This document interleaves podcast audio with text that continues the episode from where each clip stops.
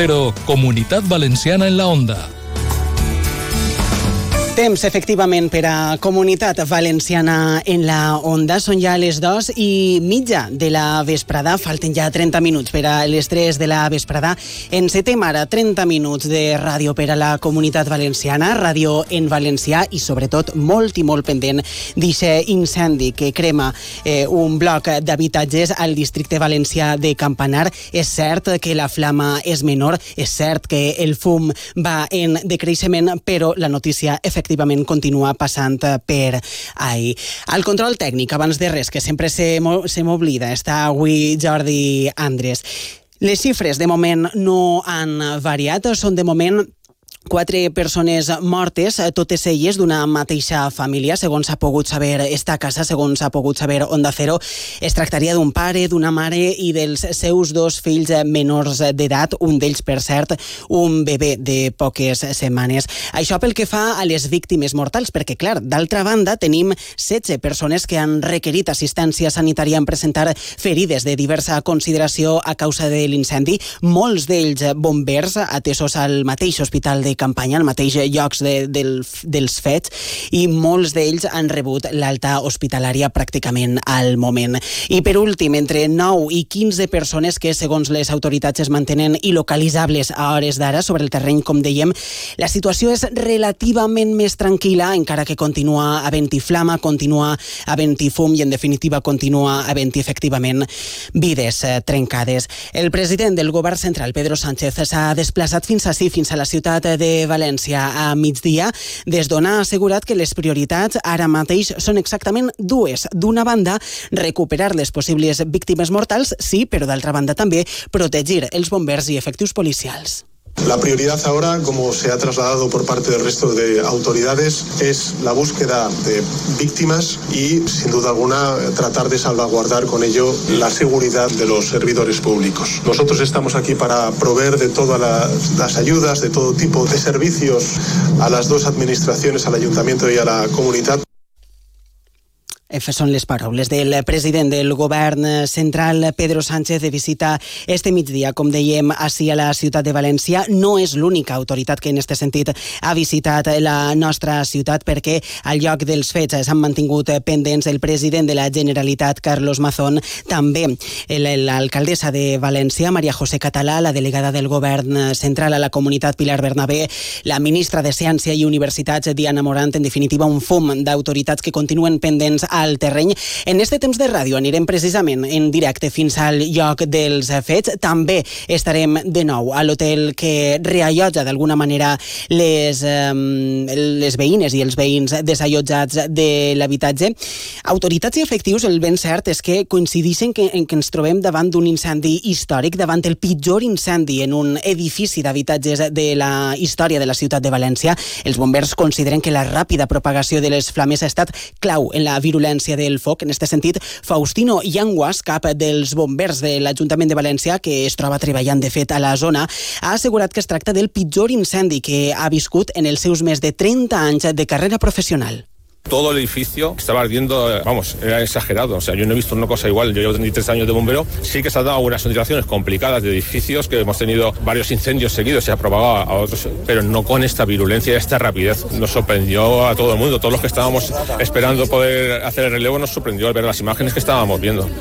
Yanguas habla de moments agònics, de moments estressants, sobretot en les primeres hores del foc, quan fins i tot alguns efectius dels bombers van haver de llançar-se des de diverses altures d'aquest bloc d'habitatges fins a matalassos, sorpresos, clar, per les flames i per la seva temperatura.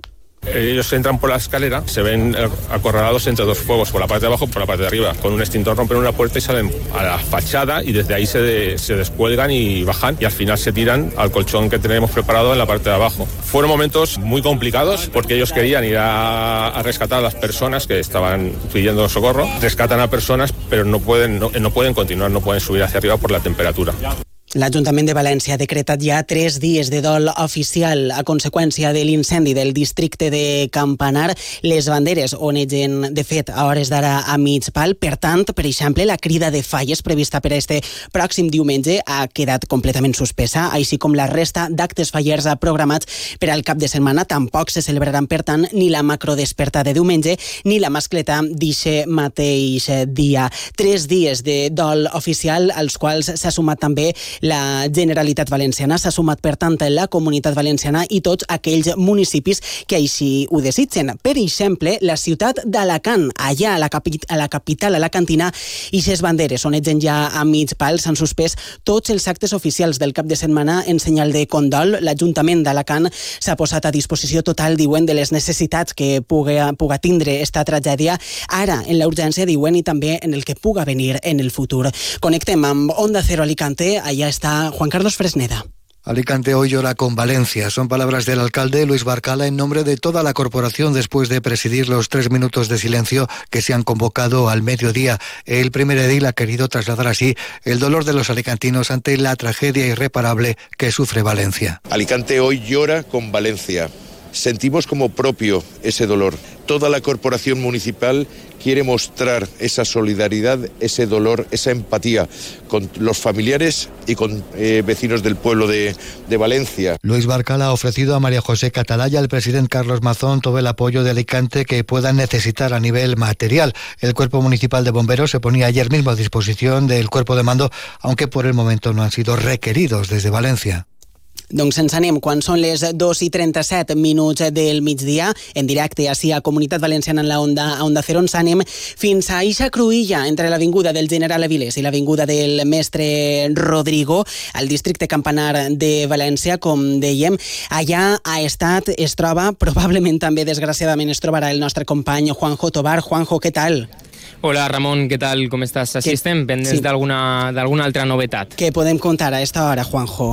Bueno, la única novetat que podem contar ara és la que hem avançat abans, és que estem pendents de la compareixença de la delegada del govern en la Comunitat Valenciana, Pilar Bernabé, sí. per a donar l'última hora i per a esclarir eh, tot el que està passant dins de l'edifici. Recordem que ara mateix en l'edifici, en l'immoble, hi, ha, hi ha bombers i n'hi està també la policia científica per a per a poder avançar en dos, en dos actualitzacions importants. La primera, el número de, de persones atrapades i amb això previsiblement de, de persones eh, mortes i també eh, per a conèixer les causes d'aquest tràgic eh, succés. Escoltem a la delegada del govern en la comunitat Pilar Bernabé que detallava els treballs que estan realitzant els cossos de seguretat dins de l'immoble. Las labores de búsqueda y de identificación de los cadáveres. La búsqueda de los cadáveres corresponderá al cuerpo de bomberos junto con la unidad militar de emergencias que colaborarán en las labores de búsqueda y la policía científica que hará la identificación de los posibles cuerpos que haya dentro del edificio y también los motivos del inicio del incendio. Eh, una notícia d'última hora, segons està barajant així, però falta confirmació oficial. Sí. No és oficial, però pareix que, que lamentablement sí que pot eh, fer-se de, de forma immediata, mm. és que s'eleven a cinc les víctimes mortals eh, d'aquest incendi. Seria alguna de la, de la primera novetat d'esta primera actuació dels bombers dins de, de l'immoble. És, és notícia que ha pogut eh, confirmar l'agència la, F i que pareix que també per així els altres mitjans de comunicació estan barajant. Hem preguntat i encara diuen que no n'hi ha confirmació informació oficial, però que previsiblement pot ser que la delegada avance les xifres eh, pròximament. Efectivament, Juanjo, perquè estem pendents efectivament d'aquesta compareixença de la delegada del govern eh, espanyol a la comunitat valenciana, Pilar Bernabé, però en qualsevol cas, última hora, possible efectivament nova víctima mortal, en serien ja cinc juntament amb aquesta família de quatre membres que venim contant així a la ràdio, així a Onda Cero. Juanjo, del plànol institucional hem contat que eh, la cruïlla de General Avilés amb Mestre Rodríguez Rodrigo ha estat un,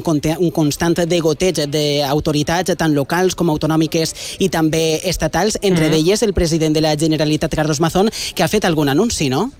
Sí, así es. Carlos Mazón, acompanyat de l'alcaldessa de València, Maria José Català, ha anunciat diverses, diverses ajudes, diverses ajudes, un decret d'ajudes que s'aprovarà en el pròxim plenari extraordinari del Consell del dilluns, que van des de mesures eh, fiscals, econòmiques, fins a mesures eh, socials. Les econòmiques són des de fins a 1.000 euros, eh, 10.000 euros perdó, d'ajudes per a gastos de primera necessitat com roba, menjar i, altro, i altres sencers que necessiten els, els damnificats i les seues famílies.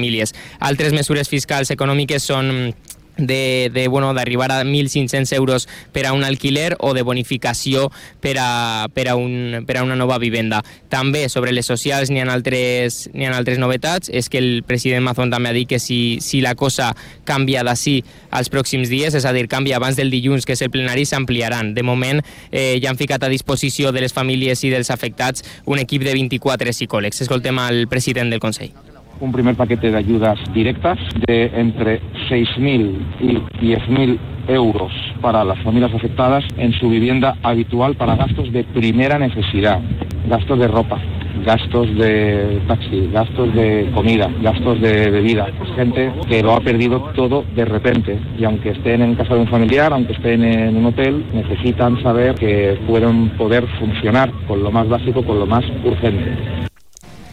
I això és la novetat principalment institucional. Com dies, també han arribat així la ministra Diana Moran i també l'alcaldessa de València, qui, com ha contat molt bé Begoña en els serveis informatius, també està ficant al servei de la ciutadania i dels afectats diversos punts de la localitat per a poder ajudar en lo que, en lo que faci falta. Estem parlant amb el nostre company Juanjo Tobar, que es troba al lloc de l'incendi. Juanjo, una última qüestió. Continua bufant ahir el vent? Sí, continua, però va a ratos. Eh, M'explique. Eh, fa una estona, fa uns 10 minuts, eh, sí. les, les ratxes alcançaven els 50-60 eh, per hora, però ara fa fa un temps, fa un par de minuts que, que, que ha parat, però la sensació és que, és que el vent continua sent un gran protagonista en esta jornada i impedís, impedeix el, el poder realitzar els treballs de forma més segura. Recordem que l'incendi estarà controlat però no extingit. Això vol dir que en qualsevol moment pot haver un altre focus. De totes formes, si els bombers i la policia científica han entrat dins de, dels edificis d'alguna de, de les 138 vivendes calcinades és perquè l'estructura pareix, en principi, que no, no té perill de derrumbar-se. Ens quedem, ens quedem estem, per tant, pendents d'eixa última hora una possible cinquena víctima mortal a aquest bloc d'habitatges. Només tingués novetats, Juanjo, només comparega, per exemple, la delegada del govern a la comunitat, ens demanes pas i ho contem així, en Comunitat Valenciana en la Onda. Gràcies, Juanjo. Perfecte, a vosaltres. Marxem, com dèiem, són les 2 i 43 minuts del migdia, o de la vesprada, si ho prefereixen. Marxem ara del lloc de l'incendi al lloc al qual precisament el veïnat està sent reallotjat, concretament, principalment a l'Hospital SH València Palace, a l'Albereda de la capital valenciana, just en front, just davant del Palau de la Música. Allà es troba, en este cas, la nostra companya Begoña Perpinyà. Begoña, hola. Què tal? Molt bona vesprada, Ramon, eh, benvolguts eh, oients. Eh, estem així des de primeres hores del matí en saber, ens hem assabentat que així s'allotjaven temporalment aquestes 38 persones, totes elles adultes, cap xiquet, i ens n'hem vingut per a conèixer un poc les seues impressions ja s'ho podeu imaginar, sí. i els hem estat escoltant, són testimonis desoladors. Eh, vos he de dir que estan esgotats eh, de tant de, diguem, atendre també als mitjans de comunicació. Vulguem o no, nosaltres volem contar-ho, volem eh, fer-nos eh, ressò del que ells estan, diguem, vivint i eh, si voleu escoltem algun dels testimonis, Ramon, eh, perquè, per exemple, parlar-vos d'un dels veïns eh, que ha baixat, perquè el goteig és constant, ells baixen, pugen, Clar Clar. i mentrestant eh, ens atenen als mitjans de comunicació. Eh, uno, eh, una persona que recentment ha estat així amb mi es deia José Carlos, ell no ha volgut parlar a micros, però ell deia, i a mi m'ha tocat un poc el cor, que per molt trist que tinga ell el cor, ell no va perdre en cap moment el somriure perquè està molt agraït per tot el suport que han donat els veïns, les associacions, les institucions, que ho ha perdut tot, ho ha perdut tot, portava roba deixada, de fet, eh, però que està content d'estar viu, perquè no oblidem que les persones que estan així i allotjades també en casa de familiars i en casa d'amics han salvat la seva vida d'una catàstrofe que a hores d'ara desconeixem encara pues, aquesta xifra quan ascendeix de, de persones eh, que han faltat però que ells agraeixen, evidentment, tota aquesta ajuda i l'estar vius. Per exemple, José Luis ens deia, i Ramon, tu començaves l'informatiu de dient eh, que pareixia una falla, no? Sí. José Luis parlava precisament de com va cremar este edifici que, que pareixia estar fet de cartró i res més just de la realitat. Eh, sabem que el revestiment d'aquest edifici era d'un material altament inflamable, així que si vos sembla anem a escoltar-lo directament. Que es ver cómo se incendia eso en menos de 20 minutos, más rápido que una falla en Valencia. Hay fallas en Valencia que les cuesta más encenderlas que lo, que costó el edificio. ¿La razón? Pues no tengo ni idea. Habrá que, ahora yo lo que quiero es posiblemente crear una asociación de vecinos y, y empezar a trabajar esto, porque esto es muy gordo. Este era José Luis. Sí. També hem parlat amb un altre veí, es deia Manuel, i ell deia com va ser l'evacuació. Diu que va ser molt ràpida, ell es trobava dins de l'edifici, estava treballant i de seguida el van desallotjar i deia també que veure com les flames calcinaven la seva casa, la casa dels seus veïns, la casa dels seus amics, era algo terrorífic. Anem a escoltar-lo perquè a més deia que tot i que s'ha allotjat aquesta nit així al València Palace, no ha pegat ull en tota la nit. En la butaca de al lado de una cama king size sin tocarla y viendo lo que estaba sucediendo y, y sobre todo agradecer a, a- todos los cuerpos de seguridad, a los bomberos que me los crucé en el primer momento con todo el equipo cargado, a cómo se ha comportado todo el barrio que ha sido espectacular, de verdad. Y nada, a ver cómo se desarrolla todo. Mm, Altra parella, Ramon, per exemple, portaven, ens contaven tres anys eh, visquent d'alquiler en l'edifici. Sí. Ella es trobava du dutxant-se i eh, de repent va sonar el timbre, la desallotjaren, va cridar al seu nòvio, ell li va dir que si era una broma, en fi, tot va passar tan ràpid que els veïns a hores d'ara estan totalment consternats i totalment, també no oblidem, eh, tristos de conèixer també i de desconèixer, mai millor dit, que molts dels seus amics, molts dels seus eh, possibles familiars o veïns a hores d'ara estan desapareguts, no saben res d'ells i eixa incertidumbre i eixe treball que estan fent ara per un poc refer o intentar començar a refer seu, les seues vides és tremendament dolorós, Ramon. Perfecte, Begoña ha estat Begoña Perpinyà, efectivament, ahir arreplegant tots aquests eh, testimonis del veïnat que ha sofert a les seues pròpies carns eh, este incendi. Gràcies, Begoña. Gràcies a vosaltres.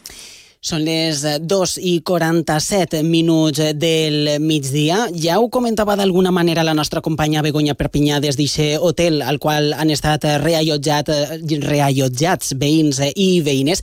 La solidaritat està d'alguna manera envaint la ciutat de València, també bona part de la comunitat valenciana, solidaritat cap a ixes persones, cap a ixes famílies que probablement, molt probablement, ho hagin perdut tot. Sentíem, per exemple, els serveis informatius que han perdut fins i tot el DNI, fins i tot el passaport. Parlem ara amb Miguel Salvador. Ell forma part, si no m'equivoque, ara em corregirà Miguel, ell forma part de la comissió fallera eh, General Avilés Mestre Rodrigo. Miguel, bona vesprada. Hola, bona vesprada. Sí, efectivament. Ahí- Perteneixem així a la falla. Ahir inicia comissió fallera en la falla Mestre Rodrigo General Avilés. És la comissió fallera que podríem dir és la més propera, la més eh, al costat d'aquest edifici afectat, no? Efectivament. Així estem, és el carrer, el mateix carrer de General Avilés, eh, darrere del, de l'edifici Sí. i, i, de fet, tenim moltes famílies que pertanyen a la, a la falla. T'hem telefonat, Miguel, estem parlant amb Miguel Salvador perquè vosaltres sou precisament des del vostre casal, des de la vostra comissió, una de les moltes entitats eh, socials, eh, festeres, culturals que eh, vos heu llançat, no ho heu dubtat, vos heu llançat a, a replegar eh, materials, a replegar objectes, aliments, ara em corregiràs per, a, per al veïnat afectat. No és així que esteu fent? pues, eh, este matí mos han tocat, eh, exactament, mos han tocat este matí que en, en, en altres llocs no n'hi havia prou espai per replegar coses i nosaltres, en, com el casal justament és una, un, com una, un puesto que està al costat, Sí. han vengut, a- mos han, hem començat a obrir i a les 11 has començat a entrar molta gent, portant de tot, eh, portant roba, eh, coses per higiene personal, de tot. El- S'ha volcat en seguida a tot el barri. Hi ha alguna cosa concreta, Miguel, que més necessita el veïnat, que vos traslladen veïns i veïnes algun element, algun objecte, algun aliment que més necessiten? Mm, aliments no estem agarrant, ni Vale. medicaments, roba ja tenim molta, perquè a més és el problema és que és una, són famílies però que, que el, o sea, lo que està donant la gent és, és roba pues, molt velleta i tot, i la gent el que necessita és més d'higiene personal que, de, que lo que és la, la roba, no? Tu, I... sí, digues, digues. I, però estan portant de tot, de tot, de tot, de tot. Nosaltres agarrem el que és roba i el que és eh, pa, pa, lo que són productes de pa higiene personal. Tu que estàs ahí a peu de carrer, Miguel, estem parlant amb Miguel Salvador de la Comissió Fallera Mestre Rodrigo General Avilés. Tu que estàs ahí a peu de carrer, quina situació trobes ara mateix? Pues ara que tot el barri està volcat, el, des de la finca està pues, ple de, de ambulàncies, bueno, ambulàncies bombers, de policia, acordonant la zona i la gent pues, pregunta i va d'un lloc a un altre perquè hi ha prou, prou puestos de recollida, quan d'un lloc a un altre anant. Venen les empreses de transport eh, oferint-se per portar, perquè portem tot, ho estem portant a un magatzem públic, i sí. entonces eh, les, la, la, tota la gent que té una furgona, té un camió, agarra i, i te diu a portar coses, o sigui, s'ofereix molta gent. Com descriuries ara mateix l'estat al qual es troba el bloc d'habitatges, el bloc de vivendes afectat? Com el descriuries en aquest moment? Terrorífic, terrorífic. És, és terrorífic. És com, lo, lo mal és que ho anem a tindre este record molt de temps perquè hasta que ho tiren o facin algo és, és, és dantesc lo que, està, lo que se veu. És un edifici cremat, negre, i, uf, i a més és el que diem, en la falla tenim moltes famílies que ho han perdut tot, que ho han perdut tot.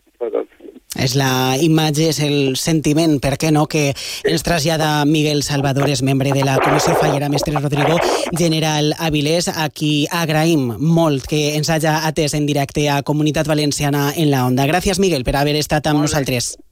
Adeu. Adeu. Són les 2 i 52 minuts del migdia, 8 minuts, 8 eh, minuts ens quedem per a les 3 en punt de la vesprada. Anem, tornem al lloc dels fets perquè efectivament es confirma a última hora una cinquena víctima mortal de l'incendi. Juanjo. Així és, la xifra de pèrdues humanes s'havia mantingut provisionalment en 4 fins a primera hora d'esta vesprada quan el Tribunal Superior de Justícia de la Comunitat Valenciana n'ha confirmat la cinquena, la cinquena víctima mortal. I és que també estem, estem que augmenten en les pròximes hores, ara que els bombers han aconseguit entrar dins de l'estructura carbonitzada. La notícia sexta, a esta hora de, de la vesprada, s'augmente en una la persona eh, que ha perdut la vida en este devastador incendi a, al barri Campanar a València. De totes formes, estem esperant a que la delegada del govern, Pilar Bernabé, pues, dona a conèixer la nova actualització Clar. i confirme si n'hi ha, però el que sabem ara mateix és que s'eleven a 5 les víctimes mortals d'aquest incendi. Juanjo, tu que estàs ahí i que els, el bloc d'habitatges ha quedat en l'estat en el que està, pots veure els bombers treballant a l'interior de l'edifici o això no es pot veure? Eh, no, mira, resulta que ens han canviat d'ubicació en, en, diferents, en diferents moments. Ara estem en, en la part eh, eh, més, més sud, podríem dir, que sí. només l'esquina de, del, del primer edifici, no veiem el segon, i detrás d'uns arbres. Eh, és l'únic que podem veure. Podem veure els ter, des del tercer, quart o cinquè pis últim del, del pis eh, que es va, que es va començar a cremar primer. Eh, no podem veure els treballs dels, del bombers, el que sí que podem veure són els drons que, que van, eh, que van pues, pegant voltes sobrevolant eh, els edificis per damunt. Sí que podem veure a bombers que baixen i descansen i entren uns altres, però no, no podem veure realment els seus treballs dins de, de l'edifici per, per ninguna finestra. Confirmem en qualsevol cas ixa notícia d'última hora una cinquena víctima mortal a l'incendi de Campanar. Gràcies de nou, Juanjo. A vosaltres. En Onda Cero, Comunitat Valenciana en la Onda. Todos los martes en Onda Cero, Comunidad Valenciana en la Onda y Caixa Popular, un foro radiofónico donde de la mano de Caixa Popular conoceremos proyectos innovadores, solidarios y de carácter social, donde ponemos el acento en las personas y la sostenibilidad de nuestro entorno. Todos los martes en Onda Cero, a partir de las dos y media, Comunidad Valenciana en la Onda y Caixa Popular. Recta final d'este Comunitat Valenciana en la onda d'avui. És divendres, és 23 de febrer del 2024, edició especial monogràfica amb motiu d'eixe incendi d'habitatges al districte valencià de Campanar. Diuen, autoritats diuen efectius de bombers que és el més tràgic, el més important de la història de València. Hem parlat amb molts i moltes protagonistes. Una d'elles, per què no, també ho és, Amparo Piqueres, és la cap d'informatius d'Onda Cero a la Comunitat Valenciana que a nosaltres, als oients d'Onda Cero, a tots els que hi treballem i a tot el veïnat de la ciutat de València ens ha mantingut pendents, fil per randa, tota la matinada. Amparo, bona vesprada. Molt bona vesprada, Ramon. Bueno, mm, tinc que dir que no ha sigut jo soles, ha sigut tot l'equip d'informatius d'Onda Cero, eh, de la comunitat valenciana. Tu que has Però estat... bé, sí que sí. hem estat ahir tota la nit. Efectivament, tu que has estat ahir en primera línia del foc, en primera línia de l'incendi, com, ho ha com ho has viscut mm, quasi que professional, però també personalment, Amparo? Bé, pues sí, se pot dir que ho ha, ho ha viscut de les dues maneres. Quan eh, eh, estàvem ahir en la redacció i va eixir la notícia, evidentment el primer que intentem és buscar informació que passa, les imatges ja començaven a ser molt escandaloses i res, eh, ja sabem que aquest tipus de notícies no pensaven que anava a ser una tragèdia com esta, però sí que són molt significatives i, i, i llamen molt l'atenció de cara també a continguts a nivell nacional. En ja tinguérem que entrar en Júlia, en la Brújula, en Rafa La Torre, però al veure la magnitud del foc i de la tragèdia, perquè Sí. en seguida es veia, vam decidir que teníem que desplaçar-nos fins a la zona, arribar allí i veure l'edifici en flames molt prop, com vaig veure, que vaig connectar amb tu en la brújula Comunitat Valenciana, Sí. Va ser impactant. La veritat és que molt impactant.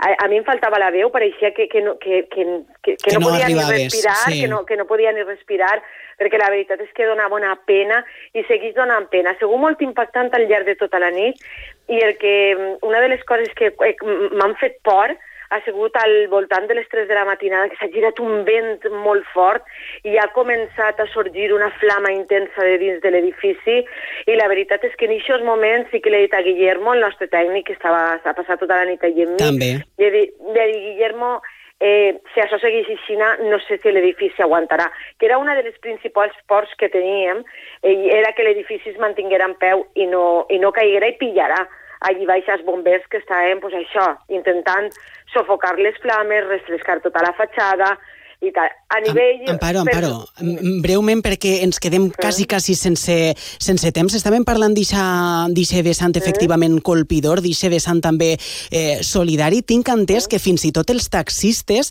eh, han fet algunes carreres no? eh, gratuïtament, de vades. Pues, pues jo me n'he trobat una este matí que quan he eixit de la ràdio per a vindre'm a l'hotel on estan les famílies allotjades, hem, he, he pujat a un taxi Sí. i la taxista, a on vas? Pues ahí vaig. I he tocat per telèfon a la meva família per avisar que avui no aniria a casa, que em quedé així, que el tema... Pues res, he, he contat eh, la pena que sentia de veure les víctimes que n'hi ha i les que n'hi hauran, perquè tot el món sabem que n'hi hauran. I he estat xerrant amb la meva família i quan he aplegat al lloc i he tirat a, a pagar la carrera, la taxista m'ha dit no, te, no, vull, no vaig a cobrar-te. Dic, però per què no? Diu, per què no?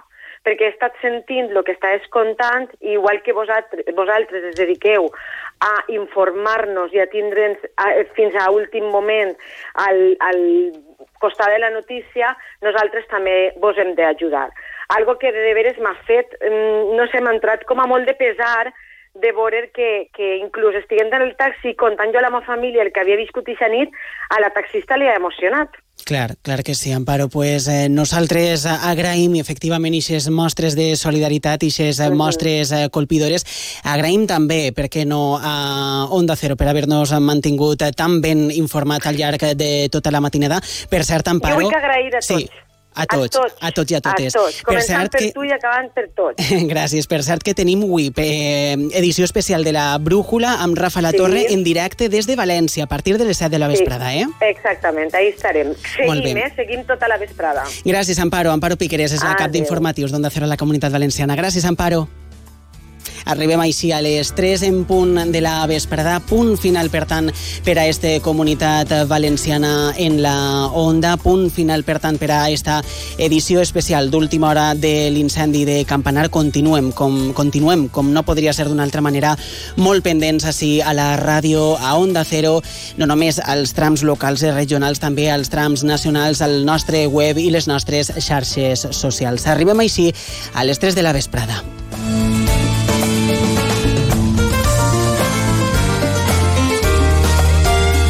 En Onda Cero, Comunitat Valenciana en la Onda.